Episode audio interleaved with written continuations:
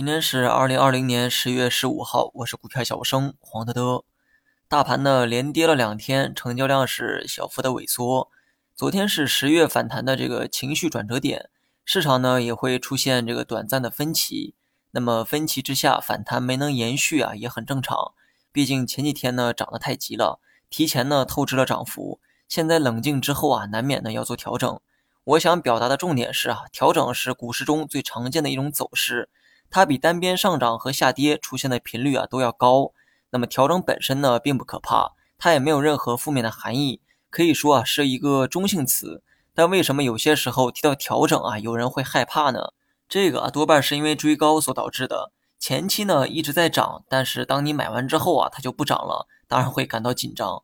那么今天跌的最多的是科创板，其次是创业板，上证的跌幅啊则很小。原因呢也很简单，因为上证涨得也最少，假期后啊就属这个创业板和科创板的涨得最急，所以调整的时候啊波动呢难免呢也会大一些。个股啊也是一样的道理，前两天呢哪些个股涨得最急，那么你就应该适当的做一个防守。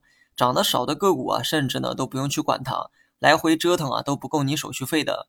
有人说今天呢公布了很多这个重要的金融数据，从数据来看呢，国内经济啊呈现出逐渐复苏的这个态势。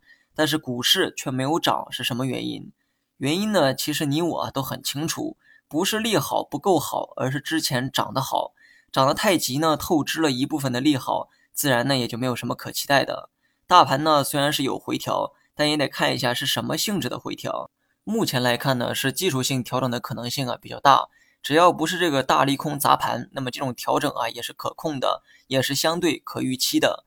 我认为这种回调呢，超过三天的概率啊比较低。目前呢已经跌了两天，所以从这个悲观的角度来说啊，还可以再预期半天到一天的跌幅。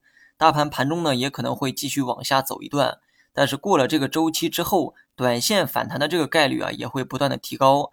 所以从明天过后有低点不应该再害怕，而是应该找一找之前错失的机会。那么到今天为止还没去做防守，明天再想着减仓呢，已经没有太大意义了。